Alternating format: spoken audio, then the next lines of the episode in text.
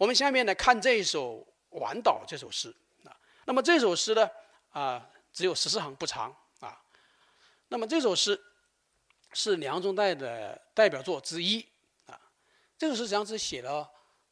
两个层次的问题啊。一个层次就是写他的这一个沉思啊，就是反思啊，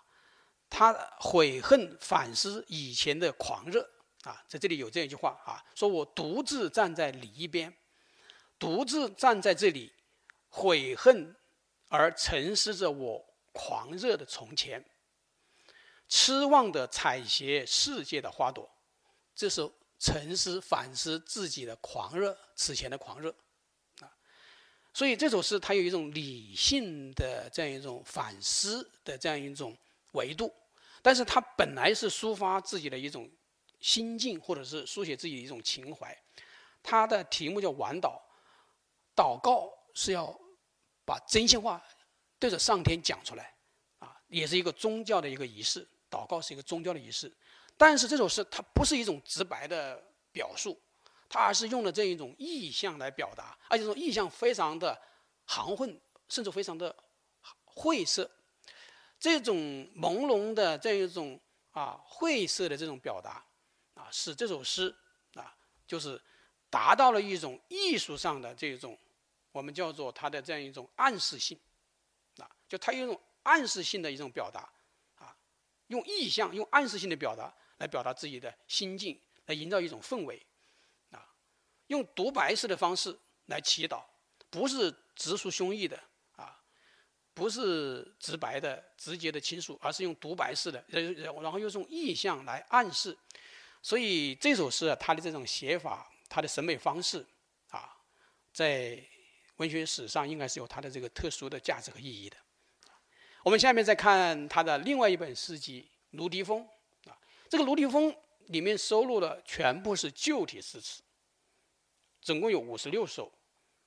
当时零星的在报刊上发表，那么四十年代后来在桂林的一个出版社里面出版过啊。我们现在找梁中代文集啊，是可以看到《卢笛风》啊这本诗词集的。那么这本诗词集主要是他与甘少书的恋爱啊写的啊。这个诗集呢，它的特别呢，我觉得也有两个地方要注意啊。第一个就是梁中代，我刚才说他的晚岛是新诗集，而且是比较先锋的，具有。象征主义的色彩的，刚才说的他的诗歌的暗示性的表达啊，他的这种象征的这个手法的运用，还有他的这样一种静谧的迷蒙的啊虔诚的这种心境的一个书写，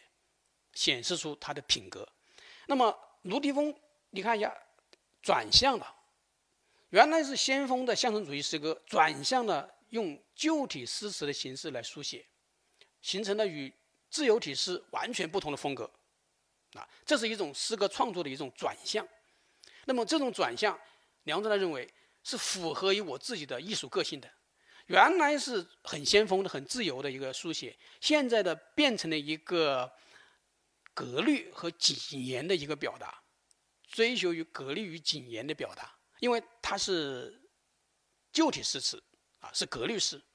啊，但是注意，它的语言又是白话，它是白话诗，主要是词啊，白话词，所以用这种词的这种词牌这种形式啊，借用这种格律的形式来书写。所以梁中代他讲了一句非常有名的啊一句话，他说：“我在生活上是最爱野朴与自然，在艺术上却极醉心于。”格律与谨言，他创作转向了。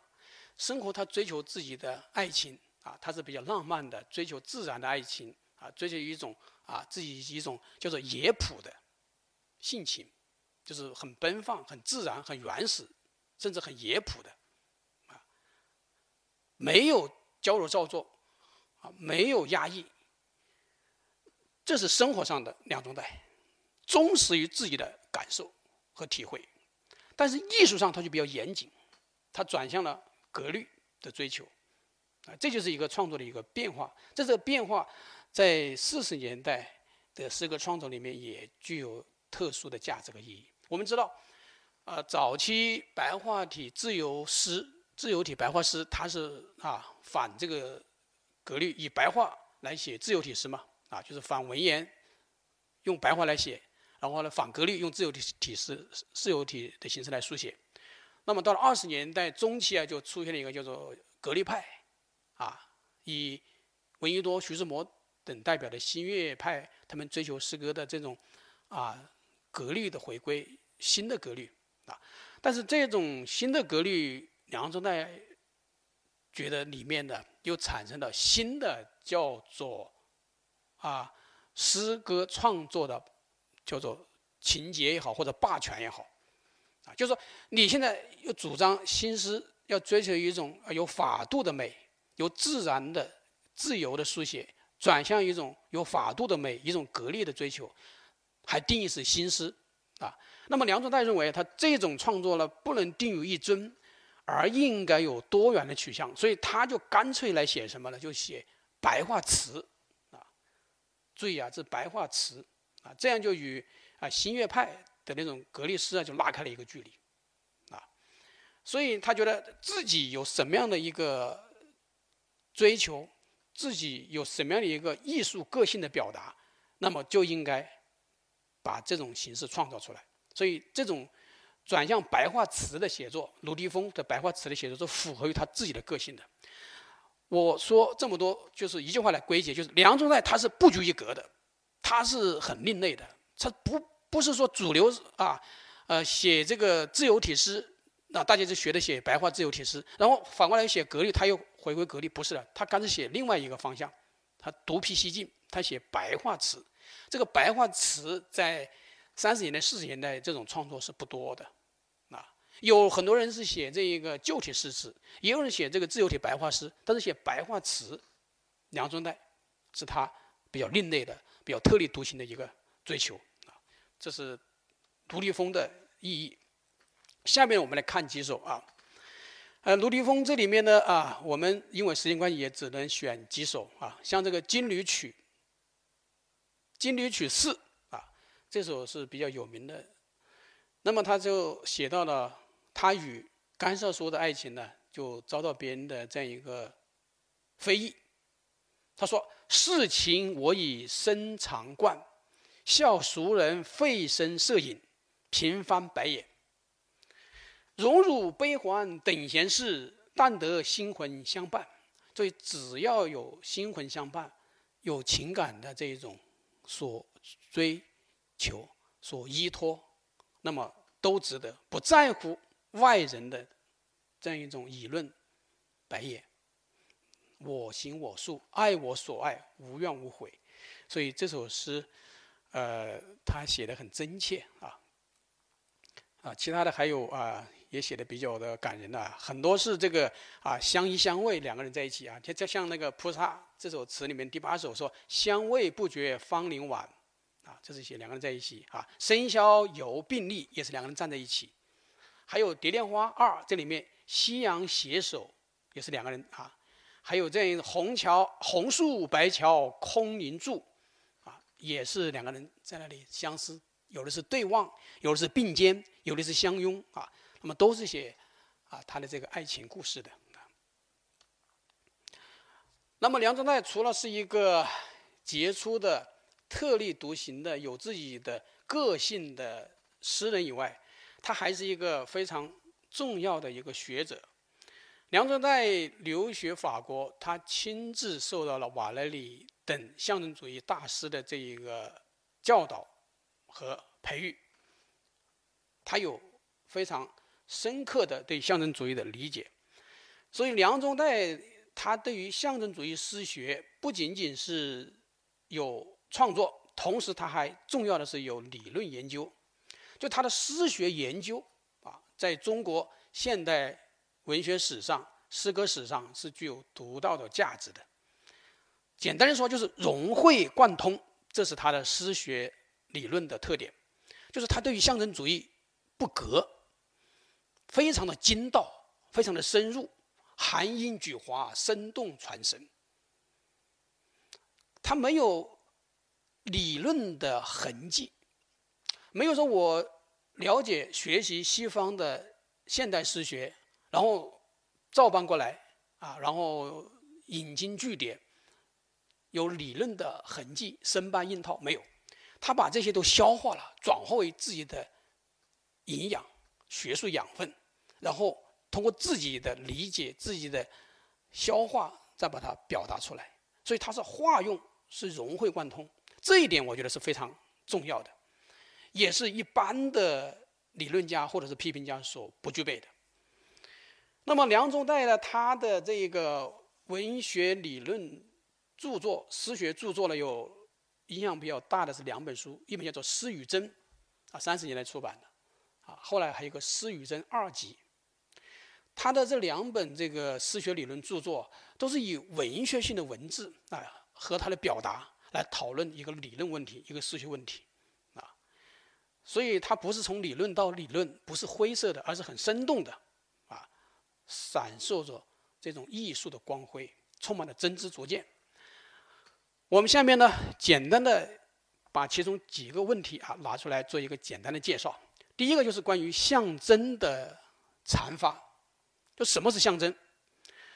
什么是象征呢？梁中岱他有自己的理解，像这个朱光潜先生，他认为象征就是比喻，就是比，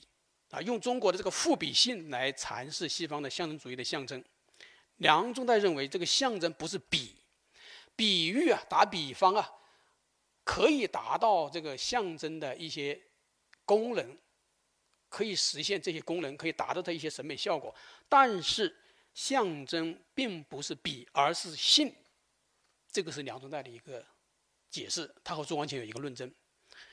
那么什么是性呢？梁中岱解释说：“他说这个性啊，是以有限喻于无限，以有形来表达无形，有限的喻于无限，而且是在刹那之间把握一种永恒，这才是性。”所以，这个象征里面的这种意和象的这一个营造和获取，它是具有它的这种叫做直觉本能的，刹那之间把握永恒，就具一种直觉本能的特点，而且它是以有形喻无形，有形喻无形，啊，然后呢，追求一种啊有意与无意，啊，我们有时候表达了啊。心中所表达的和自己所表达出来的，就是言和意之间啊是有分裂的，言不尽意，词不达意，这种情况是很常见的，也是一个永恒的矛盾。那么梁中岱就从这种言和意啊，有形和无形，有限和无限这种角度来把握象征，这样把象征这样一个艺术的这个本体论的东西啊，就做了一个非常生动的、非常精到的一个把握和一个阐发。这个是非常深入的一个论述，啊，在此前，实际上周作人也谈到过，说中国的性有点类似于西方的说的这个象征，啊，但是呢，周作人他没有像梁宗岱阐释的啊这么深入，啊，然后呢是这么的精到，啊，这个是关于象征的一个论述。另外就是纯诗理论啊。我们知道象征主义有一个非常重要的范畴，就是纯诗说。纯诗理论里面呢，啊，由马拉美提出，后来瓦勒里做了一个非常全面深刻的论述。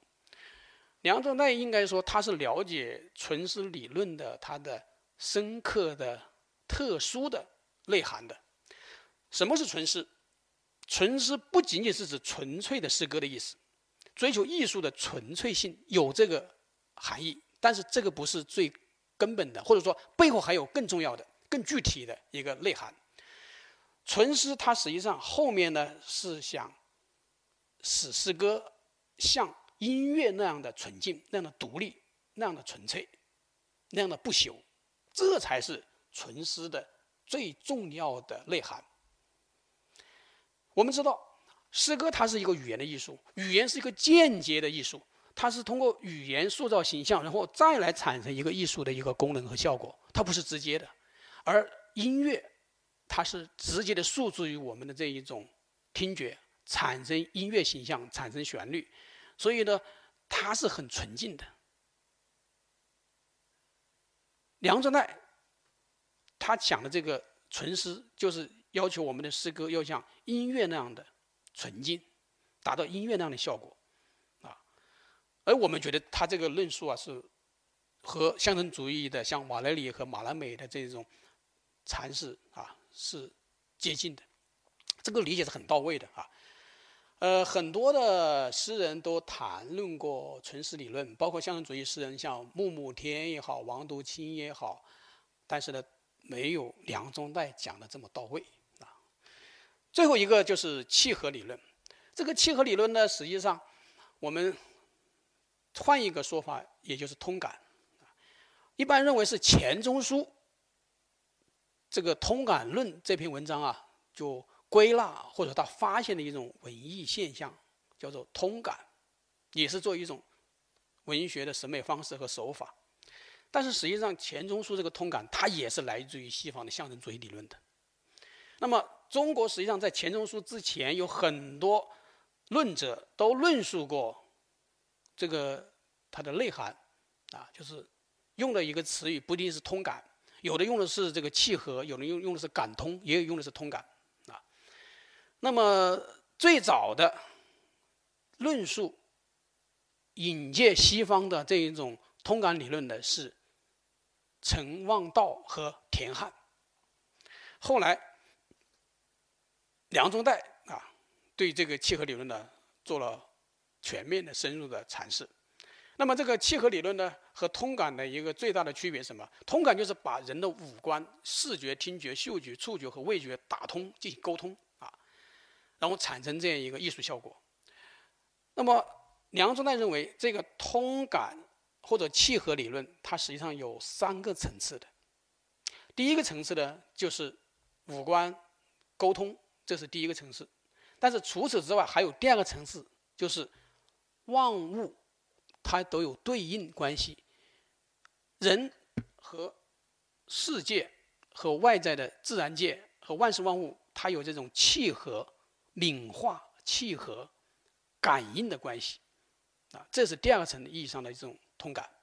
还有第三个层次的通感，就是人的生命与天国是打通的，是有关联的。这是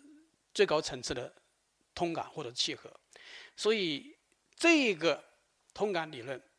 就比钱钟书讲的这一种艺术的方式方法。还有此前的一些论者的论述啊，也应该来说是更深入。我们知道，这个通感理论在西方来说，它是一个非常重要的现代美学的一个福音。就是在黑格尔之前，西方古典美学它讲的这一个美感是局限于视觉和听觉，后面的人体的这种嗅觉和触觉、味觉是不能产生美感的，因为这个与人的心灵有距离。靠近人的心灵的是视觉和听觉，才可以产生美感。但是从十八世、十九世纪中期，就一八五零年代以后，就是象征主义开始出现以后，它一个最大的一个突破就是把西方的美学的这一个美感的理论呢，进行了一个革命性的一个颠覆，就是说，嗅觉、听觉、触觉、视觉这五官都可以产生美感。此前是视觉和听觉产生美感，那么嗅觉、触觉和味觉也可以产生美感，这样就是带来了一个现代。美学的福音，传统美学到现代美学的一个转向，其中通感理论是一个非常重要的一个标志，啊，这是我们讲的，就是梁中岱他讲的这个契合理论呢，他啊就是比较全面，也比较精到，啊，这是梁中岱的这个诗学理论，啊，我举一个例子来解释一下啊，什么是通感，什么是契合啊，实际上不是那么神秘的啊，比如说我们经常。口头语讲的说，这个人的声音很洪亮，洪亮，洪就是大的意思嘛，亮，哎，亮本来是一个视觉，光亮、明亮，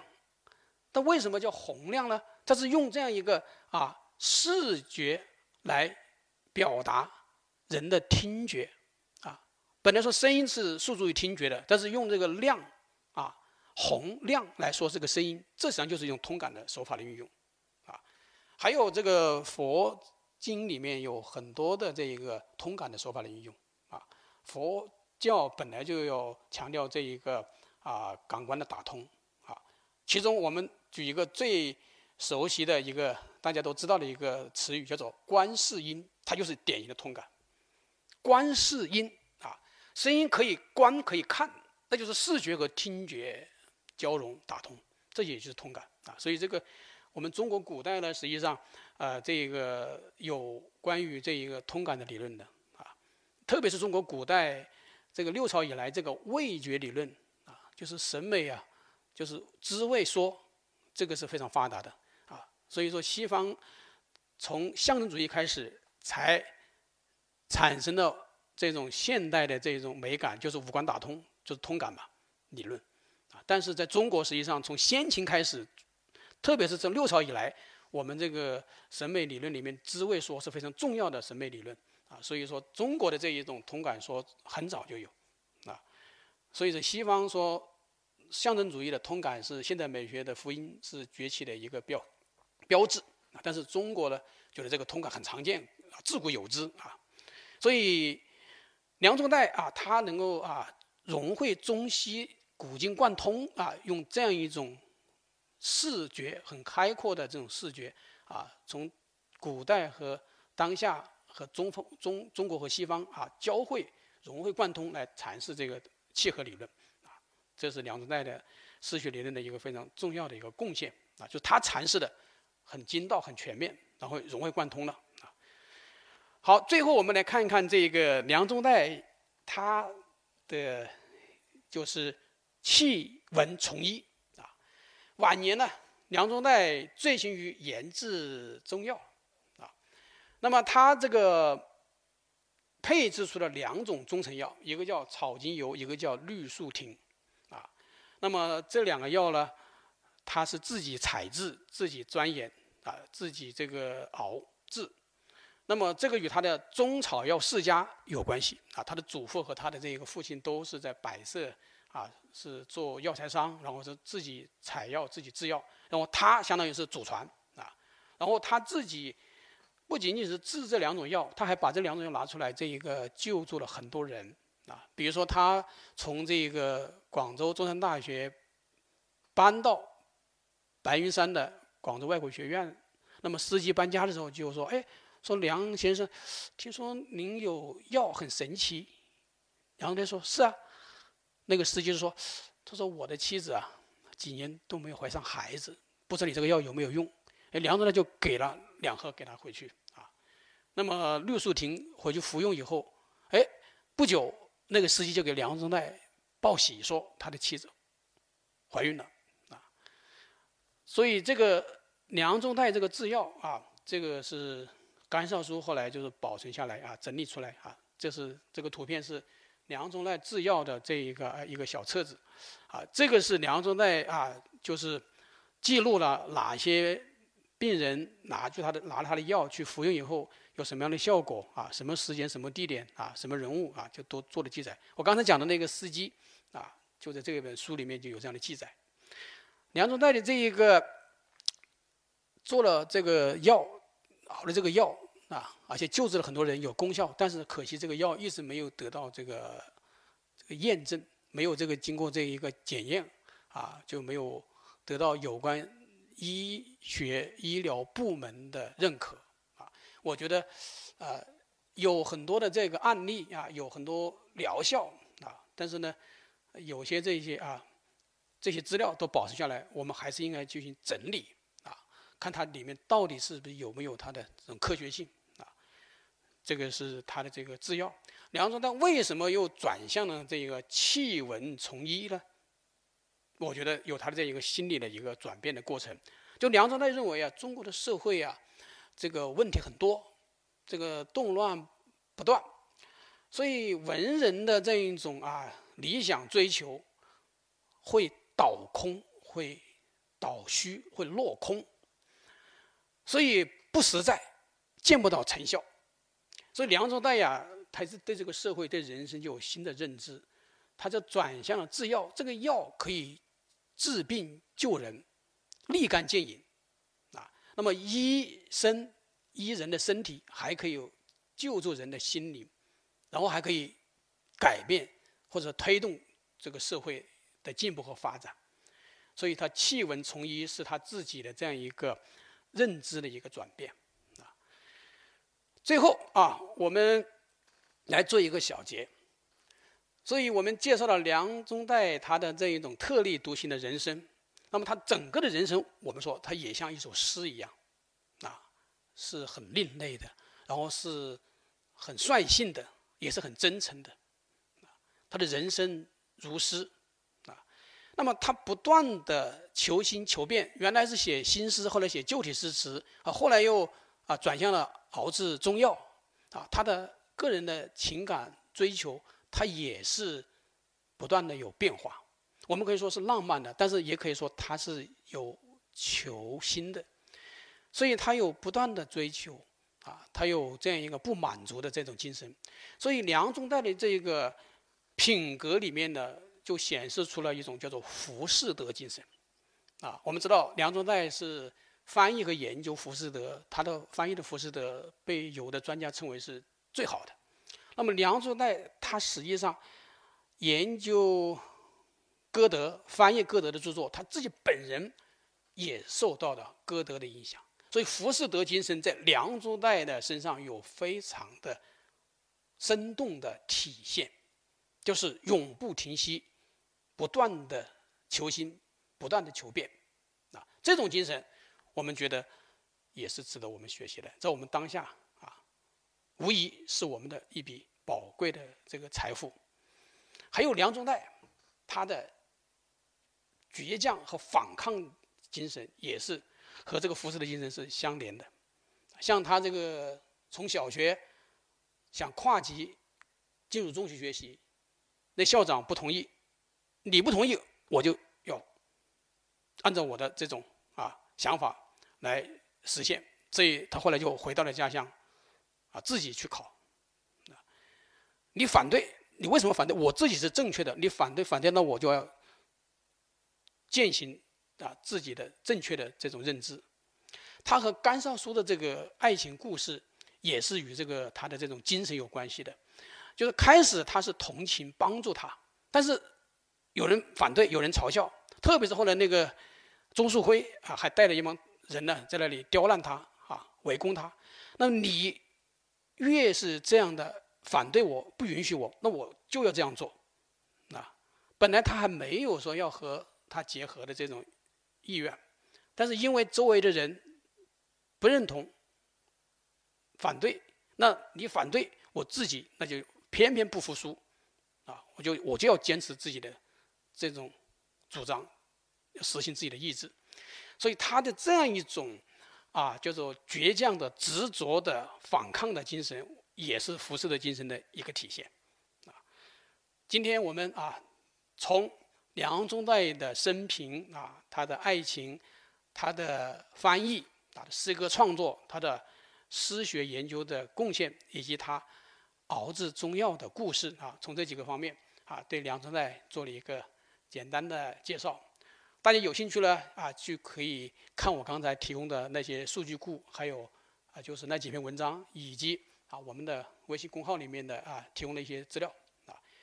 好，我今天就讲到这里为止，谢谢大家。